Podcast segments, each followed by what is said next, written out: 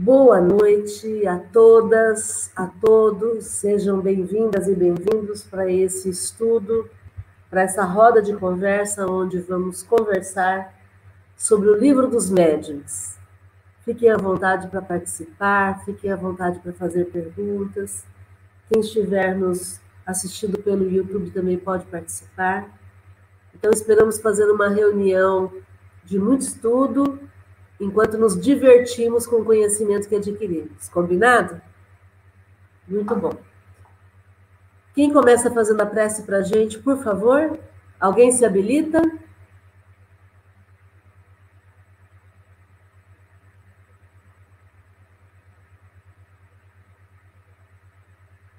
Eu faço, Márcia. Por favor, Regina.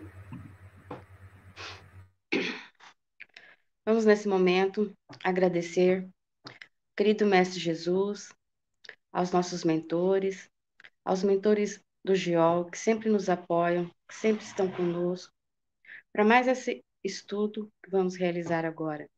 Possamos ter um bom estudo, um bom conhecimento de tudo que for aqui dito. Graças aos livros que Kardec deixou para nós, esse ensinamento tão maravilhoso sobre o mundo espírita tenhamos um bom estudo. Obrigada, que assim seja. Muito bem. Bom, nós estamos agora no capítulo 3 do Livro dos Médiuns, e só para a gente poder recapitular, no capítulo 2, Kardec estava explicando sobre as manifestações físicas, as manifestações é, de movimento das mesas girantes, movimentos de objetos, né? Agora, no capítulo 3, nós vamos estudar sobre as manifestações inteligentes. Então, ele vai começar a, a, dar uma outra, um outro lado, vai contar um outro lado da história. Então, a gente vai começar lendo, eu vou ler o 65, capítulo 3 das manifestações inteligentes, 65. No que acabamos de ver, nada certamente revela a intervenção de uma potência oculta e os efeitos que passamos em revista poderiam explicar-se perfeitamente pela ação de uma corrente magnética ou elétrica, ou ainda pela de um fluido qualquer. Tal foi precisamente a primeira solução dada a tais fenômenos, e que com razão podia passar por muita lógica, muito lógica. Teria, não há dúvida, prevalecido se outros fatos não tivessem vindo demonstrá-la insuficiente. Estes fatos são as provas de inteligência que eles deram. Ora, como todo ora, como todo efeito inteligente há de, há de por força derivar de uma causa inteligente, ficou evidenciado que, mesmo admitindo-se em tais casos a intervenção da eletricidade ou de qualquer outro fluido, outra causa a essa se achava associada. Qual era ela? Qual a inteligência? Foi o que o segmento das observações mostrou. Então vamos lá para as explicações.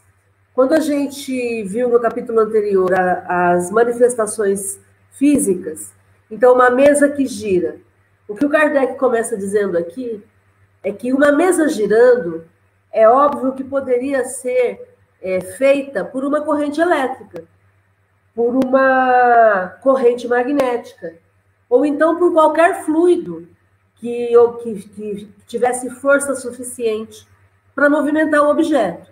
Como a gente vê acontecendo. Por exemplo, o vapor antigamente movia a, o trem, a máquina do trem. E aí, durante muito tempo, a gente teve trem a vapor. É, quando você vai ferver uma água, o próprio vapor pode levantar a tampa do que está fervendo. Então, o vapor, a, a, que é um fluido, o, que é um gás, né? Qualquer fluido, quanta, quantas bombas são movidas pela força da água? Tudo isso pode movimentar alguma coisa. Então, é o que ele está colocando. Quando a gente vê só o fenômeno físico, a mesa girando, Pode ser qualquer coisa movimentando a mesa. Porém, quando a gente começa a olhar para a questão da inteligência por trás da ação, aí, quando a gente tem a inteligência por trás da ação, aí a gente não pode dizer que é, um, que é uma força física provocando o movimento. E o que, que ele coloca aqui? Todo efeito inteligente há de, por força, derivar de uma causa inteligente. Então, toda vez que a gente tem uma resposta inteligente vinda da mesa, tem que ter na sua origem uma inteligência movimentando isso, uma inteligência que está provocando isso. E é isso que ele vai querer agora explicar. Que força inteligente é essa? Que inteligência é essa por trás do fenômeno físico, né? Aí a gente vai continuar lendo. Vocês me ajudam a ler? Quem que vai para o próximo? Posso ler. 66. Para que a manifestação seja inteligente, não é necessário que seja eloquente, espirituosa ou sábia. Basta que prove um ato livre e voluntário, exprimindo uma intenção ou respondendo a um pensamento. Seguramente, quando se vê um catavento agitado pelo vento, se está bem certo de que ele não obedece senão a um impulso mecânico. Mas, se se reconhece nos movimentos do catavento sinais intencionais, se ele vira à direita ou à esquerda, rápido com lentidão ao comando, ao comando, seria forçoso admitir não que o catavento é inteligente, mas que obedece a uma inteligência, mas obedece a uma inteligência. Foi ao que se chegou pela mesa.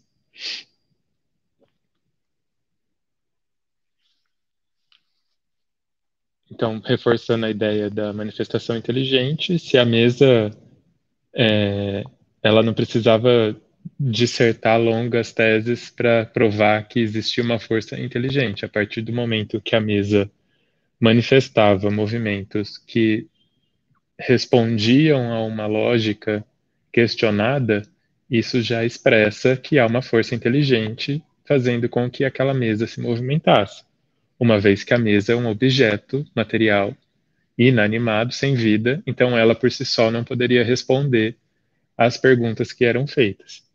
Então, se a mesa subia mais, descia menos, girava para a direita, girava para a esquerda, conforme a pergunta que tinha sido feita, né? Tipo, no tamanho ela não girava à mercê, ela, ela girava de acordo com o que propunha a pergunta que tinha sido feita.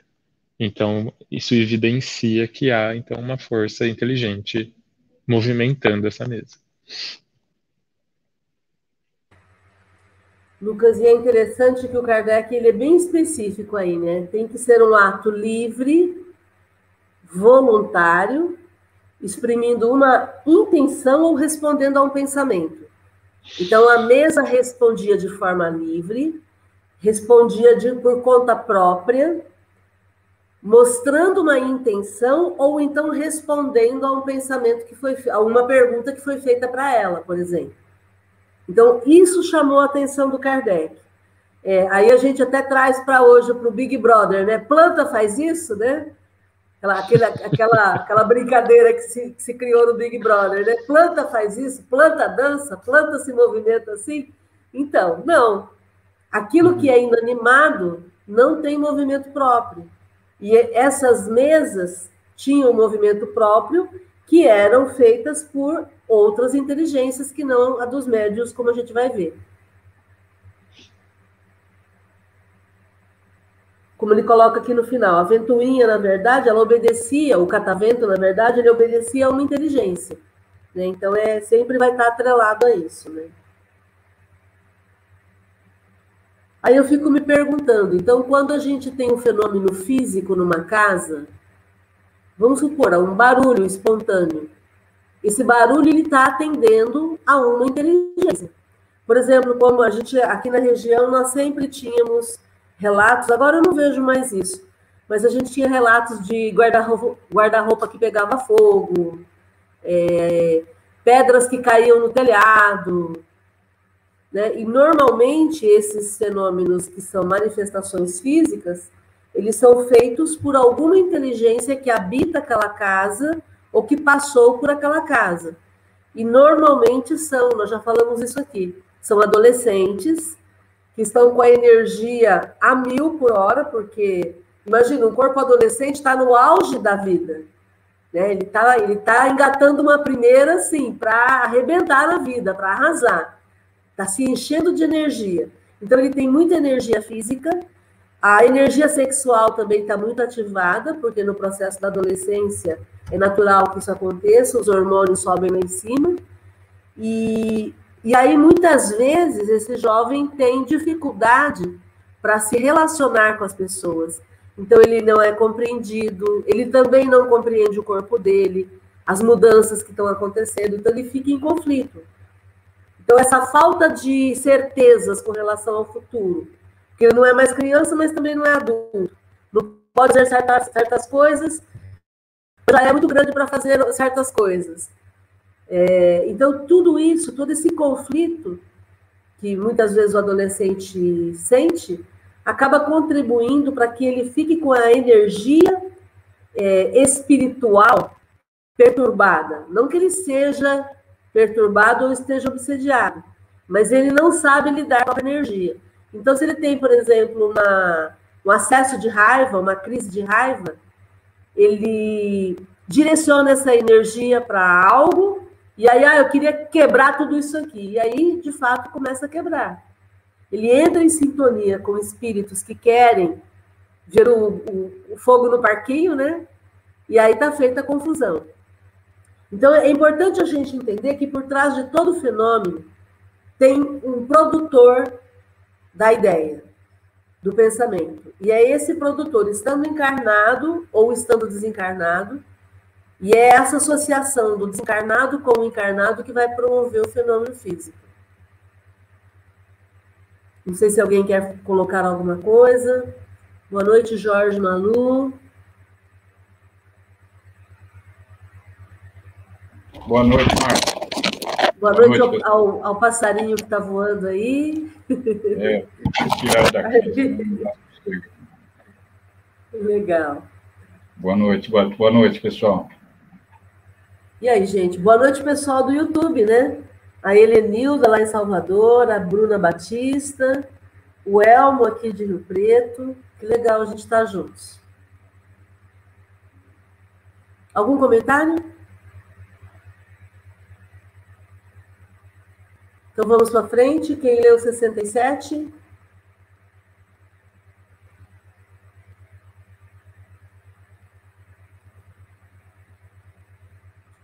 Então vamos lá. Vimos-la mover-se, levantar-se, dar pancadas sob a influência de um ou de muitos médiums. O primeiro efeito inteligente observado foi o obedecerem esses movimentos a uma determinação. Assim é que, sem mudar de lugar, a mesa se erguia alternativamente sobre o pé que se lhe indicava. Depois, caindo, batia um número determinado de pancadas, respondendo a uma pergunta. Doutras vezes, sem o contato de pessoa alguma, passeava sozinha pelo aposento, indo para a direita, indo para a esquerda, para diante ou para trás, executando movimentos diversos, conforme o ordenavam os assistentes. Está bem visto que pomos de parte qualquer suposição de fraude que admitimos a perfeita lealdade das testemunhas, atestada pela honradez e pelo absoluto desinteresse de todas. Falaremos mais tarde dos embustes contra os quais manda a prudência que se esteja precavido. Então, aí ele está relatando os fenômenos físicos que ele, ele assistiu. A mesa, então, se movimentando para frente, para trás, para todos os lugares. E a primeira coisa que ele percebeu foi o efeito inteligente dessas, desses objetos atenderem a uma determinação, atenderem a uma ordem. E aí ele está tirando todos os casos de fraude de lado, porque não eram fraude, é, e também está admitindo que todas as testemunhas elas estavam ali com absoluto desinteresse.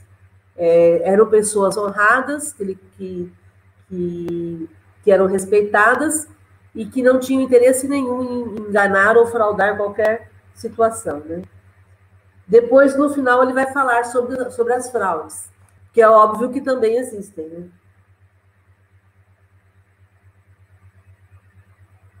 Então, conforme nós havíamos lido no parágrafo anterior, é um ato livre, voluntário, exprimindo uma intenção ou respondendo a um pensamento.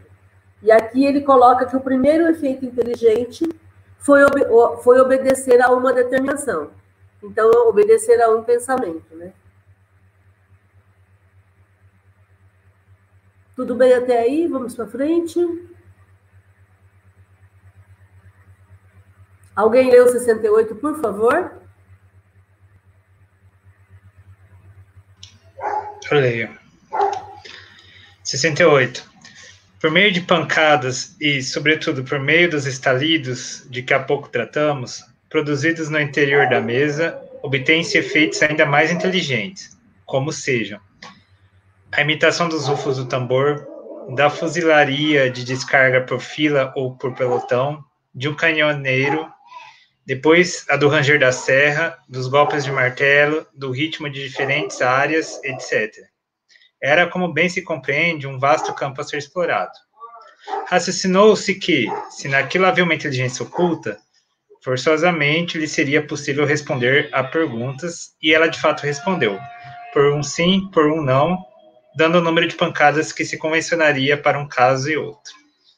Por serem muito significantes essas respostas, surgiu a ideia de fazer-se que a mesa indicasse as letras do alfabeto e compusesse assim palavras e frases. Ah, eu não sabia. A primeira vez que eu estou vendo essa informação de, das mesas conseguirem fazer outros tipos de som, assim, é, além do da batida, né, do, do, do, toque. Interessante isso, né? E mostra bem uma a prova de inteligência no sentido, ah, a mesa você espera que vai bater. Não, faz o som sei lá, de um violino tocando, né?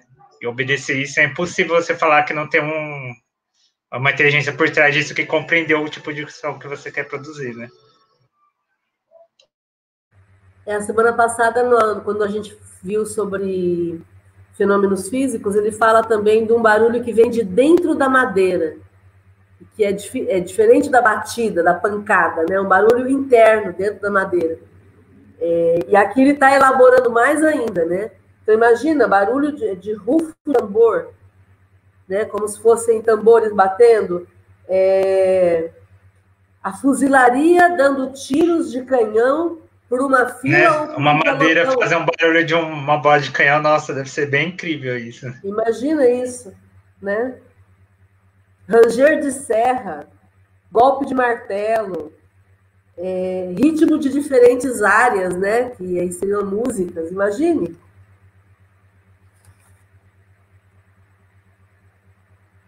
E aí, então, é. surgiu essa ideia, né, Vinícius, do, do, de, se, de se utilizar as letras do alfabeto para se compor palavras e é, frases. É, sai, né? sai, do simples sim não, né, para fazer perguntas mais complexas, né, que só sim não não dá para responder tudo. Sim. Alguém falou alguma coisa? Eu. Ah, e, e, o mais incrível é que, assim, é, hoje, em 2021, a gente não tem uma estrutura tecnológica suficiente que fizesse com que mesas se movimentassem com essa complexidade, sabe? Hoje a gente tem efeitos de computação gráfica que fazem o mundo e o avesso do mundo, sabe?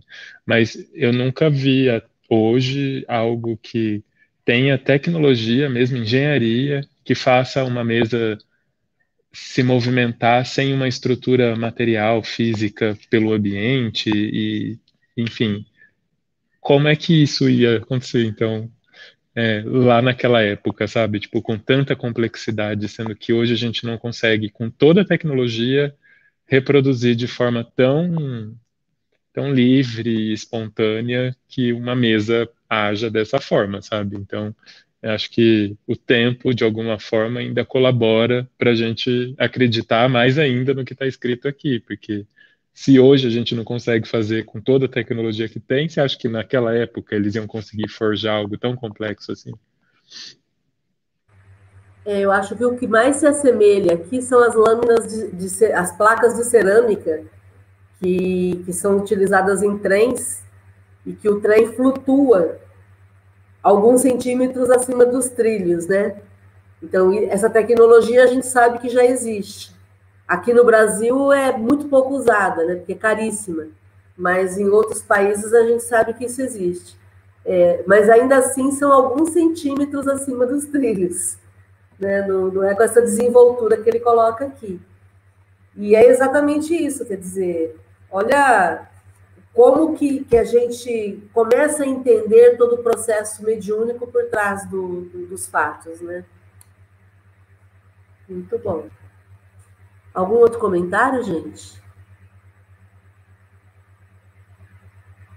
Tudo bem até aí? Vamos para o 69, então. Alguém se habilita a ler?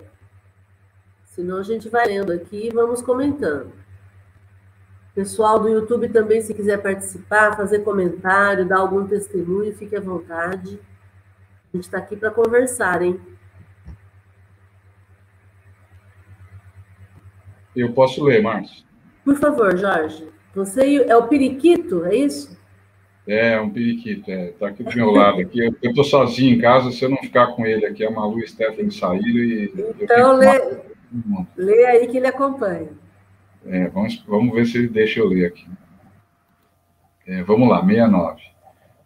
Esses fatos repetidos à vontade por milhares de pessoas em todos os países não podiam deixar dúvidas sobre a natureza inteligente das manifestações.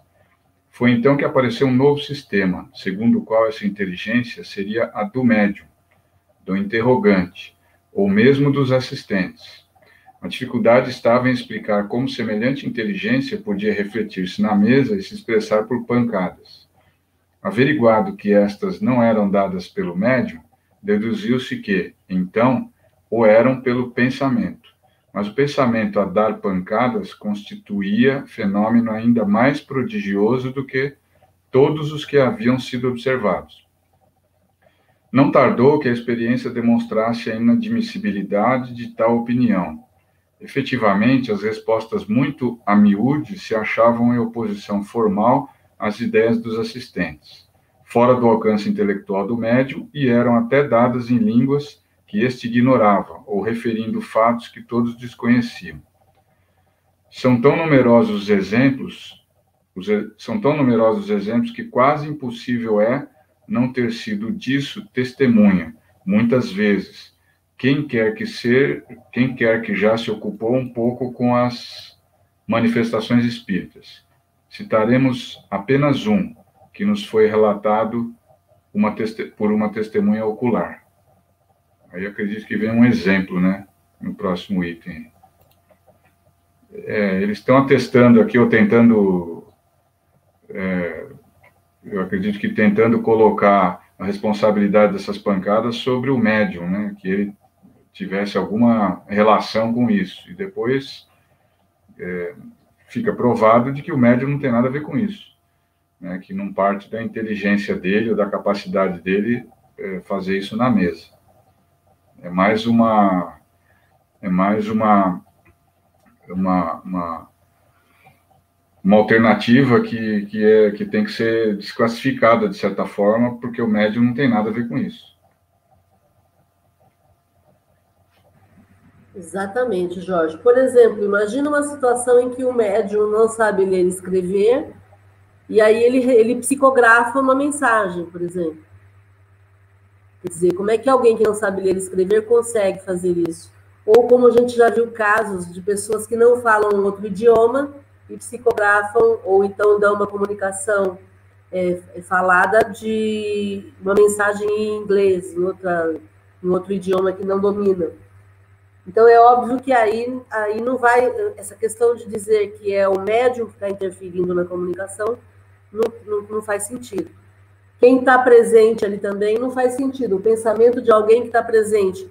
É, é, como que pode uma mesa captar um pensamento que alguém, alguém pensou? Quer dizer, é, é uma explicação tão esdrúxula, né, tão sem sentido.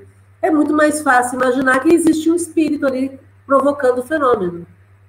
Né, do que o, uma mesa que é capaz, uma mesa que é um ser que não tem inteligência, ser capaz de captar o pensamento de alguém. É, a explicação fica pior ainda, né? Dessa forma. É, a sensação que dá é que as pessoas ficam tentando é, tentando colocar alternativas, né, para uma coisa que você não consegue explicar. Então você fica se desviando daquilo que parece que a verdade é um alimento meio indigesto, né? Então você tem que arrumar alguma desculpa para desculpa. Você tem que arrumar alguma desculpa para poder para poder justificar isso aí. Isso, exatamente.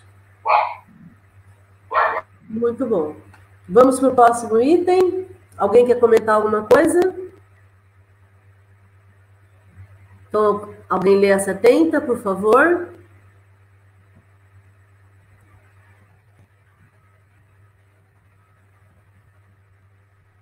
Posso ler de novo. Quer ler, Regina?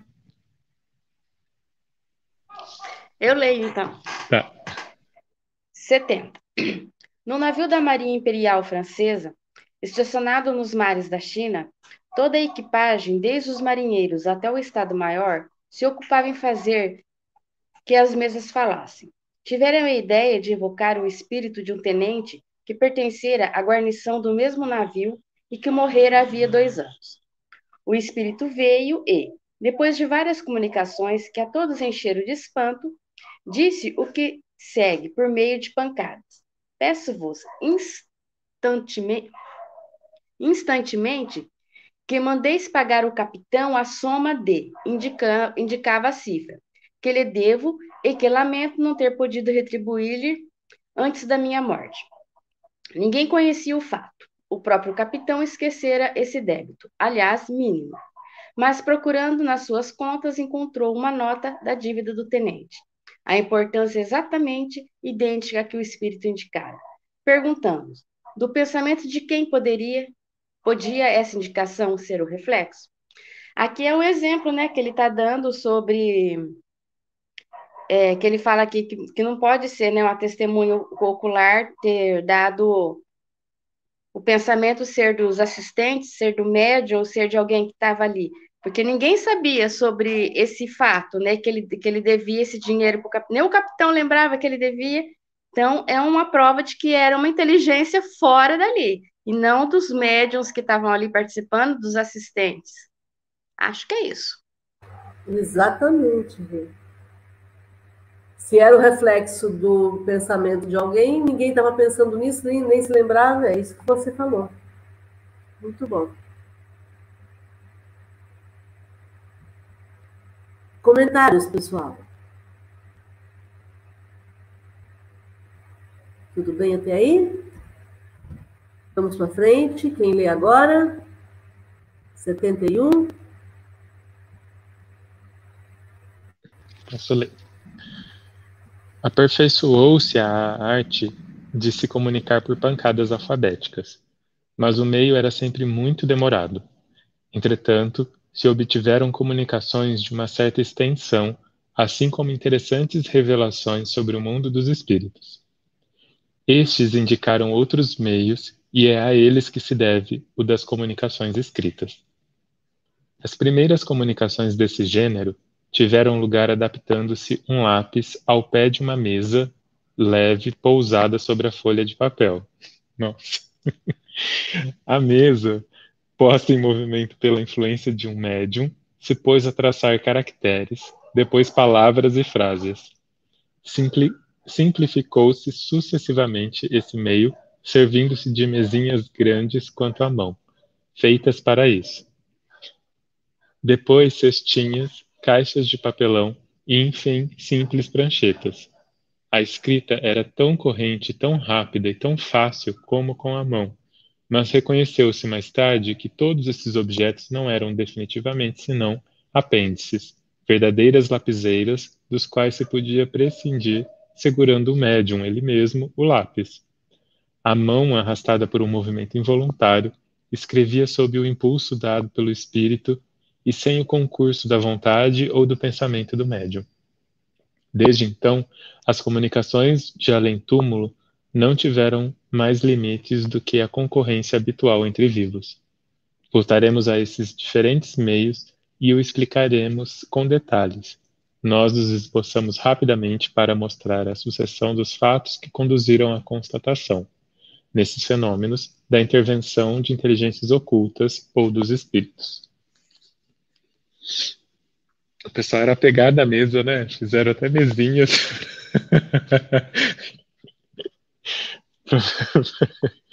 mas acho, é, mas é, é, engraçado e curioso ver o, o caminho do, do conhecimento, porque era um conhecimento que estava sendo construído também, né? Então foi se refinando, refinando até chegar no óbvio, né? Que era a mão do médium.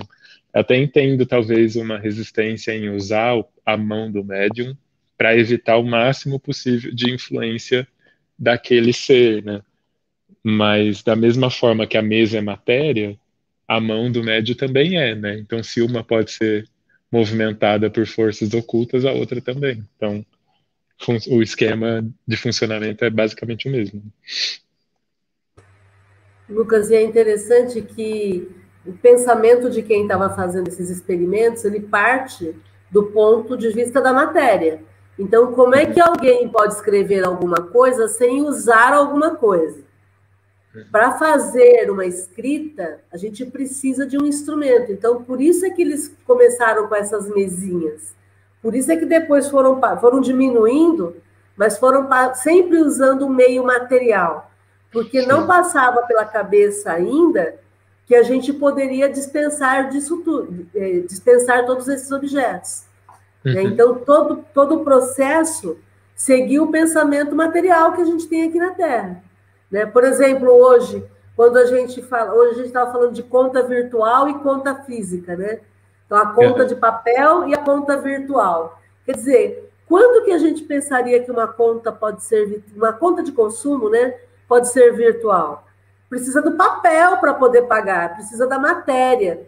É, e aí a gente vai progredindo no nosso processo e vai entendendo que as coisas evoluem. É o mesmo uhum. procedimento. Né? É, imagina a gente chegar no momento em que o pensar é que vai provocar a mudança. Já imaginaram? Já pensaram que ah, eu posso pensar que eu estou saudável? E aí, instantaneamente, o meu corpo se equilibra. Já pensaram quando a gente chegar nisso? É porque, ah, de alguma forma, a gente ainda está no, no caminho chegou. da matéria, né? Então, a gente já chegou nisso. Uhum. Hoje em dia, muitas pessoas conseguem ter isso. Elas, elas perdem o equilíbrio e aí elas param. Peraí, peraí, peraí, deixa eu retomar. Deixa eu retomar. E aí elas respiram fundo, elas se reequilibram, e aí a dor passa, a perturbação cessa. Quer dizer, a gente já está nesse, nesse, tempo de fazer tudo pelo pensamento, tudo pelo que eu sinto. É que a gente ainda não acredita. Então, o que, que eu faço? Eu estou com a dor, em vez de me equilibrar primeiro para me tranquilizar, o que, que eu faço? Eu tomo comprimido. Então, eu preciso ainda do, do ponderal, como a gente chama. Eu preciso do palpável. Pegar alguma coisa que vai transformar o que eu sinto. Por exemplo, quando uma pessoa vai comer, isso é muito engraçado da gente falar, né? enquanto psicóloga, né? Uma criança, por exemplo, que vai, vai, vai é, tomar um sorvete. E aí ela toma aquele sorvete, uma taça de sorvete, e ela fica inquieta, correndo para tudo quanto é lado. O que, que é isso? É a ação do açúcar no organismo. Entendem? A gente consegue visualizar o quanto que o ponderal provoca no nosso corpo.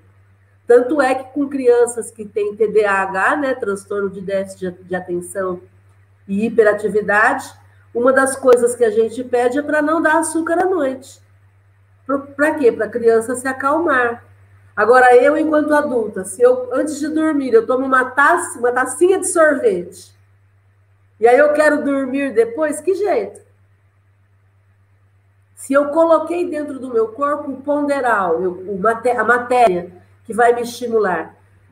Entendem? Então a gente já faz isso. Só que a gente faz para algumas coisas, para outras coisas a gente ainda não entende. A gente acha que, ah, não, eu estou longe disso. Eu estou longe de me equilibrar. Eu preciso de um remedinho, eu preciso de um passe, eu preciso de, de alguma coisa física. E aí a gente tem, tem aromaterapia, tem, tem cromoterapia, tem passe, tem o reiki, são coisas físicas. Aqui o Kardec está convidando a gente para pensar no imponderável, no que não pode ser pego, no que não é material. E aí é um exercício legal para todos nós fazermos. Melhorarmos a nossa parte imponderável. O que vocês acham dessa conversa toda aí? A gente dá muita importância para a forma, né? E não para o conteúdo.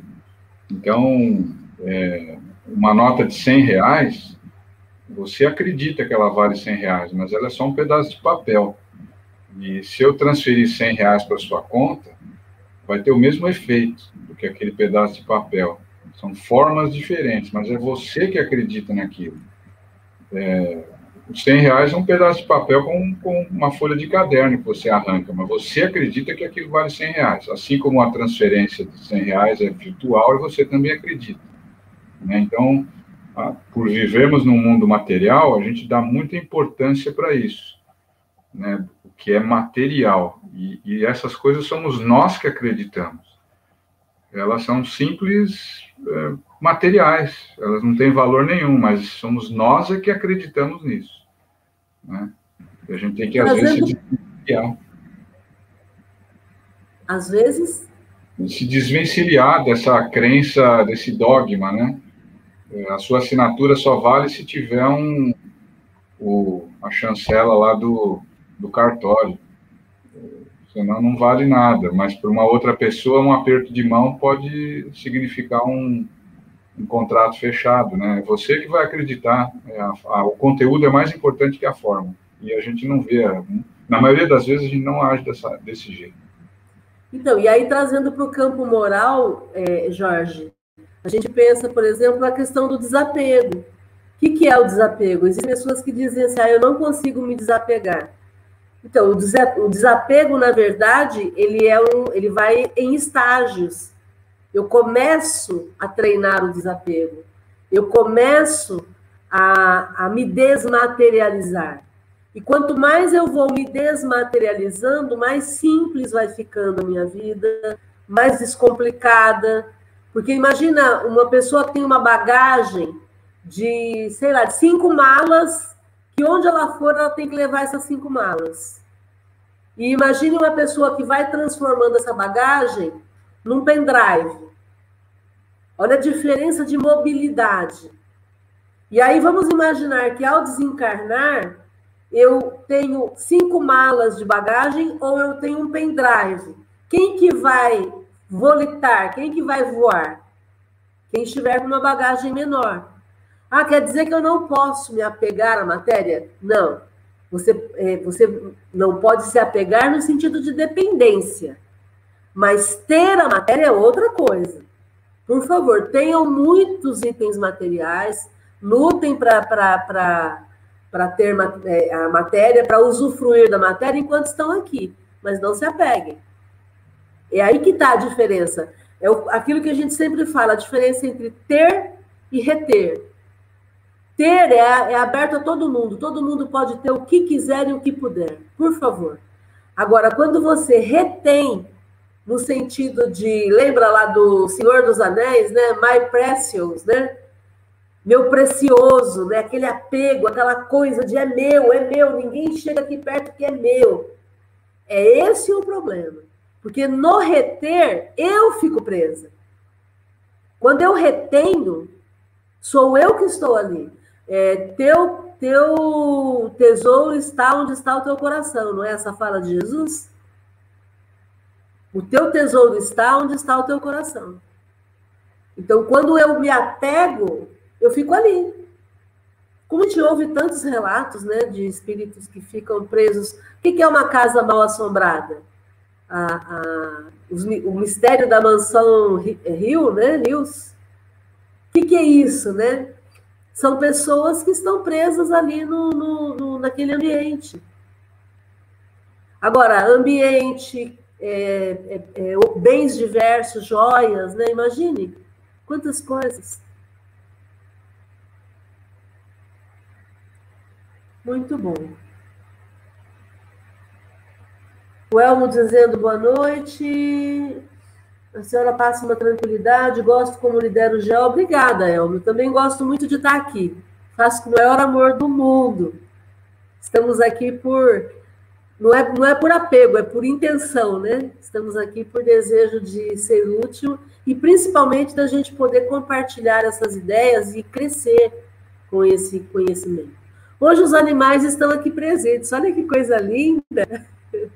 A Regina aí também com as cachorras, que legal. Toda quarta-feira elas ficam aqui comigo, só que elas ficam deitadinhas. E hoje ela quer ficar cheirando meu batom. Ai, que legal! que delícia.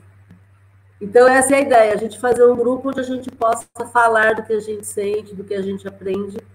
E quando a gente desencarnar, é isso que a gente vai levar, né?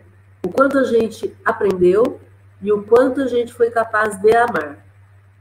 Essa é a verdadeira propriedade. O que você sabe, o que você fez. E aí, gente, quem está quietinho aí, o que vocês acham dessa conversa?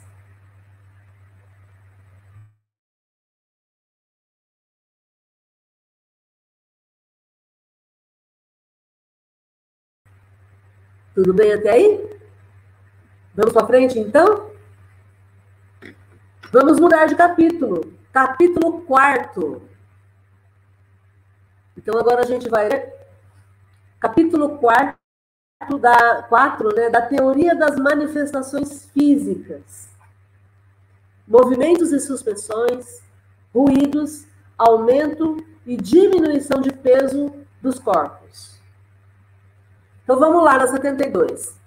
Demonstrada pelo raciocínio e pelos fatos a existência dos espíritos, assim como a possibilidade que tem de atuar sobre a matéria, trata-se agora de saber como se efetua essa ação e como procedem eles para fazer que se movam as mesas e outros corpos inertes.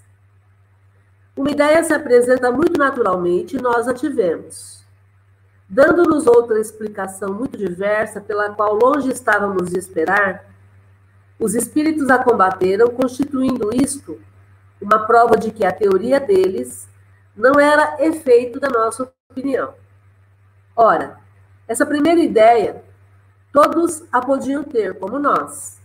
Quanto à teoria dos espíritos, não cremos que jamais haja acudido à mente de quem quer que seja. Sem dificuldade, se reconhecerá quanto é superior a que esposávamos bem que menos simples, porque dá solução a inúmeros outros fatos que, com a nossa, não encontravam explicação satisfatória. Então, olha só, o Kardec dizendo que, uma vez que eles já demonstraram pelo raciocínio pelos fatos que eles observaram, que existem espíritos e que esses espíritos podem atuar sobre a matéria, Agora ele vai tentar explicar como é que acontece essa atuação sobre a matéria.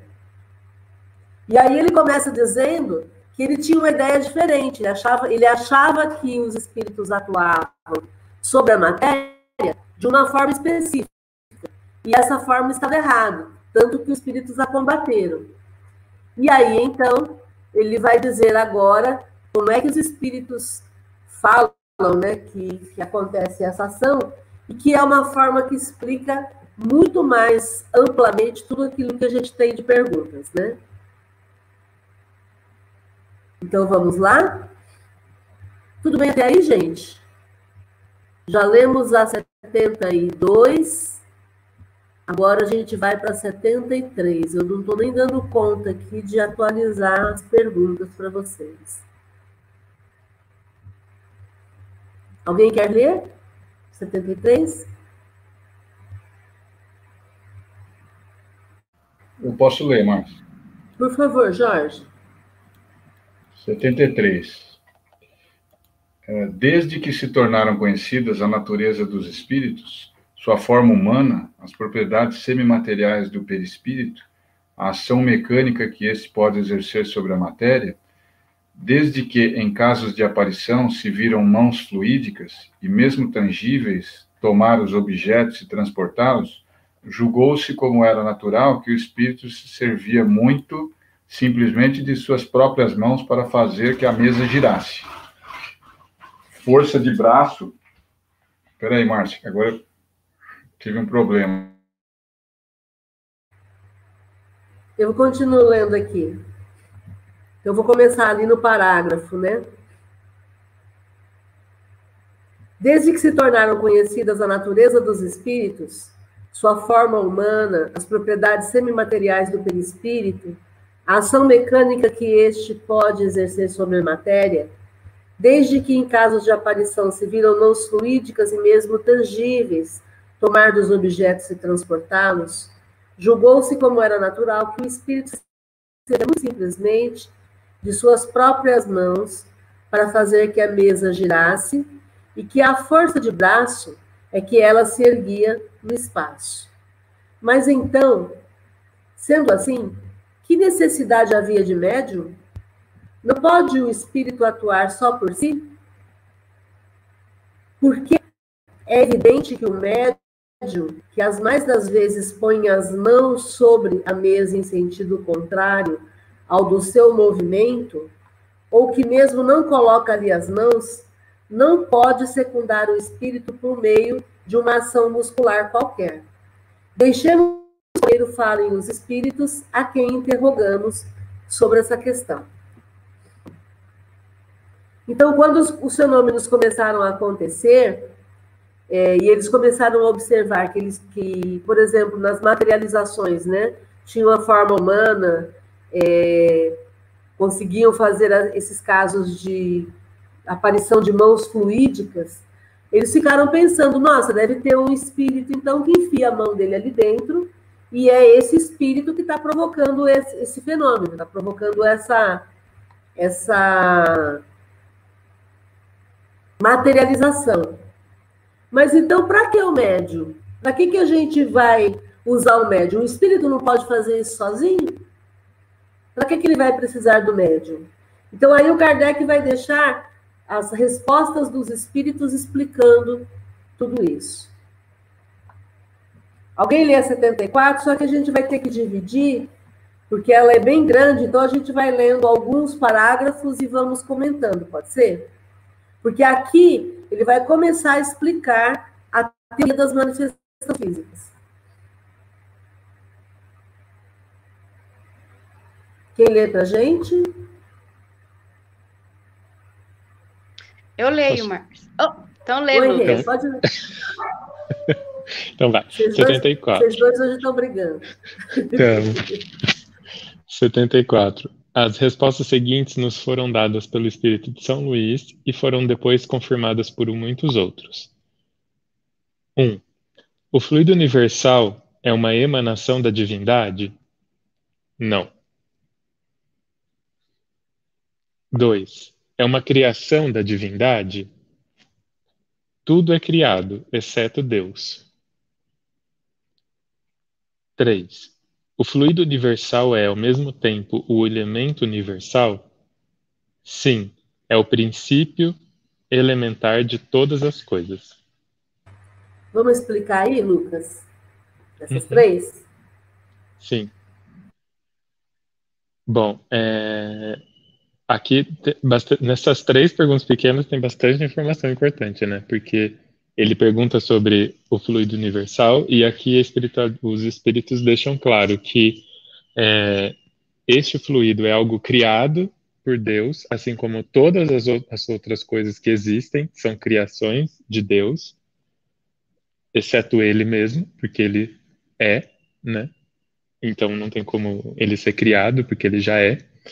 Então, o fluido universal é uma criação de Deus, mas diferente do que muita gente pensa, não é uma emanação dele, né? Porque tem muita gente que imagina que Deus é uma constante emanação desse fluido, como se ele fosse uma fonte dessa energia, e não, é o fluido universal. Eu entendo até que é uma coisa, uma matéria criada por Deus e que rege as leis do universo que a gente é, habita.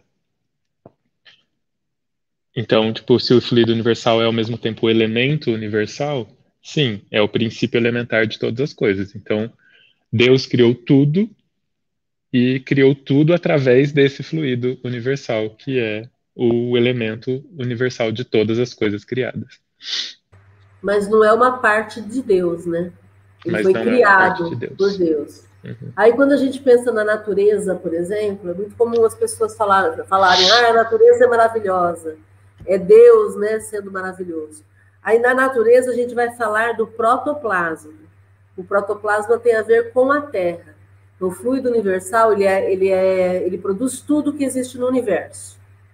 E aí, quando a gente pensa na Terra, quando a Terra foi esfriada, né? Que a Terra foi, foi, foi quando a Terra surgiu e ela começou a esfriar, aí houve uma época em que surgiu o protoplasma, que é matéria. E é desse protoplasma que surge tudo. Então, é desse protoplasma que surge a vida. Por isso que quando você pega um torrão de terra, é, por mais simples que seja, por, por, mais pequenininho que ele seja, você pega um torrão de terra produtiva e você planta qualquer coisa ali brota. Por quê? Porque ali existe o protoplasma. Da, é, é, essa terra surgiu do protoplasma, da vida. Então, a vida que existe na terra, ela surgiu desse protoplasma. Então, a natureza surgiu de Deus, ela vem de Deus. Ela vem desse protoplasma. Então, aí a gente começa a ampliar um pouquinho a nossa visão e entender o quanto que a gente pode produzir vida a partir de tudo que a gente tem. Por exemplo, quando você aplica um passe, quando você deseja algo de bom para alguém, você está movimentando as energias do ambiente, as energias espirituais e as suas próprias energias, o seu fluido magnético. E nós estamos, então, fazendo aquele processo de vida. E o contrário também acontece. Quando a pessoa decide que a vida dela acabou. A minha vida não tem mais sentido. Aí ela começa a definhar, definhar, definhar e morre. Por quê? Porque ela interfere nesse fluido que é manipulável e que vem do fluido universal e que é o, o fluido de vida que a gente tem na Terra. É assim que eu enxergo tudo isso. Não sei se alguém discorda, quer, quer contribuir.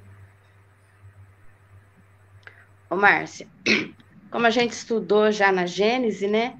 Tudo, é, o de, é, a base de tudo é o oxigênio, o hidrogênio, o nitrogênio e o carbono, que é a base do, do protoplasma, que o resto Sim. são só combinações diferentes para formar as outras moléculas.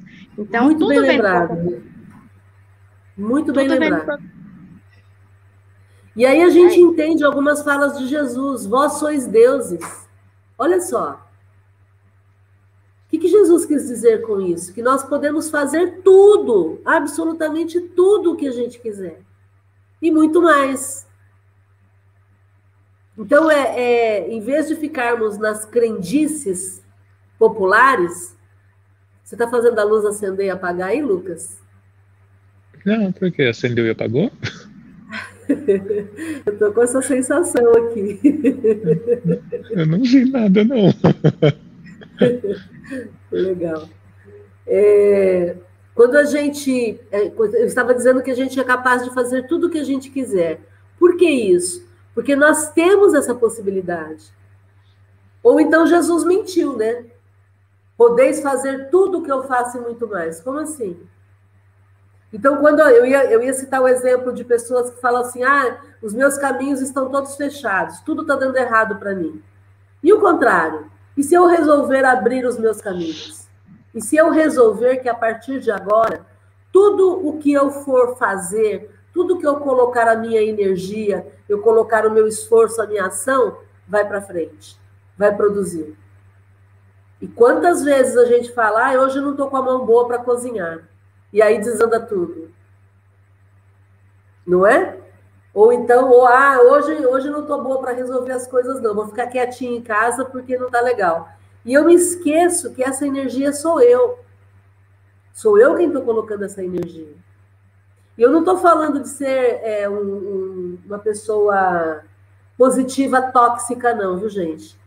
Eu estou falando de a, a, assumir o controle da sua vida, da minha vida. Assumir o controle dos acontecimentos. Parar de ficar refém do que os outros dizem. Ah, o meu horóscopo hoje diz para não sair de casa porque vai acontecer alguma coisa. Percebem? E aí a gente descobre que os horóscopos são copiados de, de jornais antigos, né? É claro que existem as pessoas que trabalham corretamente, que fazem pesquisas em cima do horóscopo, mas a maioria copia dos anos anteriores. Entendem? Eu, eu tenho um amigo que trabalhou no jornal e ele fazia isso. Percebem? Então, na verdade, é todo um processo de você estruturar a sua vida. Você fazer as escolhas, tomar a decisão e fazer as escolhas que você quer para usar essa divindade que você possui, que eu possuo. Ou não. Escolhas, né? Escolha e consequência.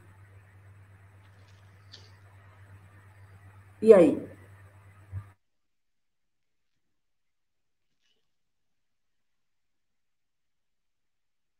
E a gente que achava que era estudo do livro dos médiuns, né? Vamos para frente, então? Alguém leu o quatro, o quinto e o sexto para gente? Eu, eu, eu posso, você lê? Pode ler, que eu estou devendo tá, uma. Periquito fugiu, depois eu leio. É, quarto. Alguma relação tem ele com fluido elétrico cujos efeitos conhecemos? É o seu elemento. Quinto. Em que estado o fluido universal se nos apresenta na sua maior simplicidade? Para o encontrarmos na sua simplicidade absoluta, precisamos ascender aos espíritos puros. No vosso mundo, ele sempre se acha mais ou menos modificado para formar a matéria compacta que vos cerca. Entretanto, podeis dizer que o estado em que se encontra mais próximo daquela simplicidade é o do fluido que chamais fluido magnético animal. Sexto, já disseram que o fluido universal é a fonte da vida. Será ao mesmo tempo a fonte da inteligência? Não. Esse fluido apenas anima a matéria.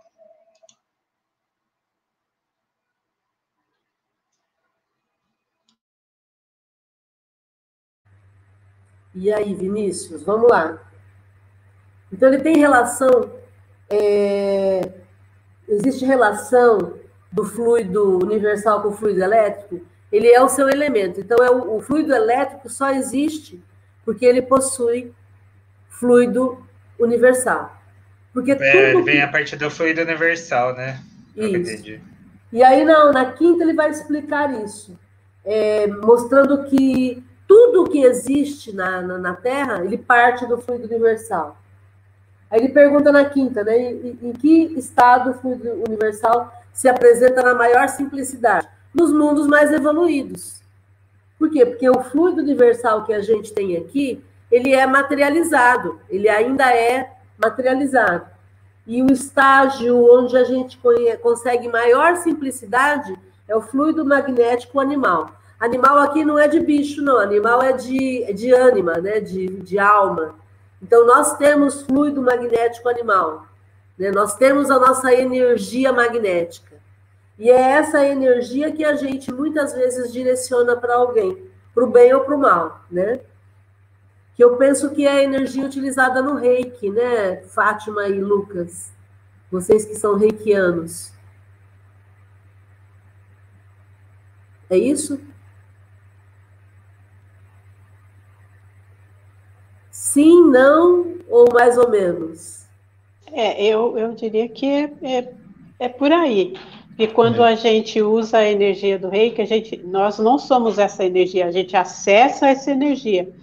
É, assim, não tem uma transparência do que seria essa energia. Eu também tenho a, a mesma opinião, que vem desse fluido universal. A gente aprende a acessar esse fluido e transmitir, né? Ele passa pela gente, nós somos condutores, como um fio elétrico, né?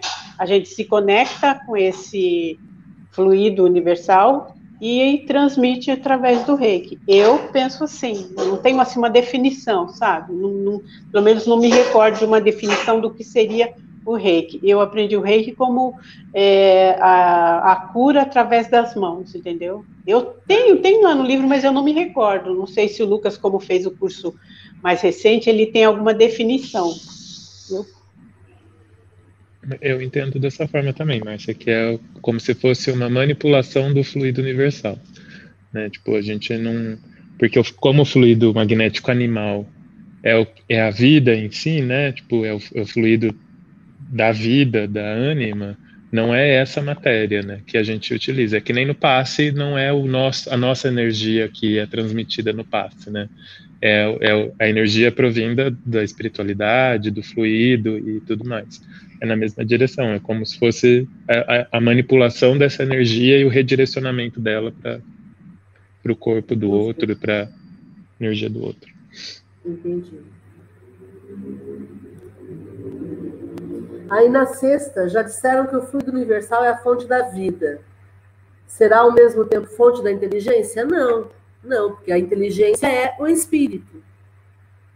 Né? Isso está bem claro para a gente. A gente já sabe que a inteligência é o espírito. Quem faz a inteligência de um ser é o espírito, não é o corpo. O corpo ele é feito do fluido universal. Tudo bem até aí, gente? Tranquilos? Legal. Também fala que também fala que nós somos criados simples e ignorantes. Logo, a inteligência é adquirida, né? A gente vai adquirindo essa inteligência, né? Sim, exatamente. Simples em aquisição moral e ignorantes em aquisição intelectual, segundo o livro dos Espíritos, né? E aí nós vamos nos provocando e promovendo intelectualmente e naturalmente provocando e promovendo em termos morais também. Gente, algum comentário? Nós vamos, já, nosso horário já deu, nós vamos encerrar aqui. Esse é um capítulo bastante amplo de comentários e um capítulo essencial para a gente poder entender o mecanismo dos fenômenos mediúnicos. Então, por isso a gente vai fazer com bastante tranquilidade. Eu sempre brinco aqui no grupo que aqui a gente não ganha por produção, aqui a gente ganha, é por aprendizagem, né? Então a gente vai fazer com calma, com tranquilidade. Nós não queremos cumprir tabela, não, a gente quer entender tudo isso. E por isso é que nós abrimos para as perguntas, para o pessoal participar, e, e aí nós vamos crescendo juntos. Certo? Alguém quer fazer algum comentário até aqui?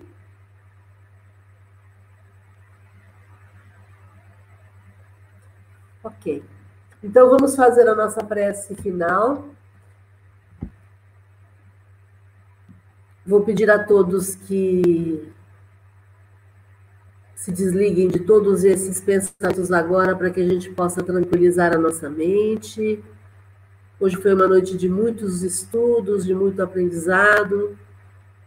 E agora nós estamos aqui em preces mantendo o nosso equilíbrio, a nossa tranquilidade pessoal, alcançando um grau de consciência para que possamos fazer escolhas mais felizes na nossa vida enquanto encarnados.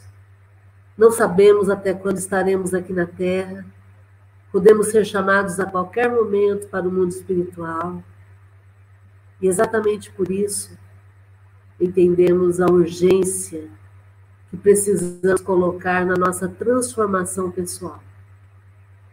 Aproveitando ao máximo todo esse aprendizado a que temos acesso, aproveitando ao máximo o carinho de todos esses amigos que nos suportam, nos suportam no sentido de nos aguentar e nos dão suporte para que possamos continuar.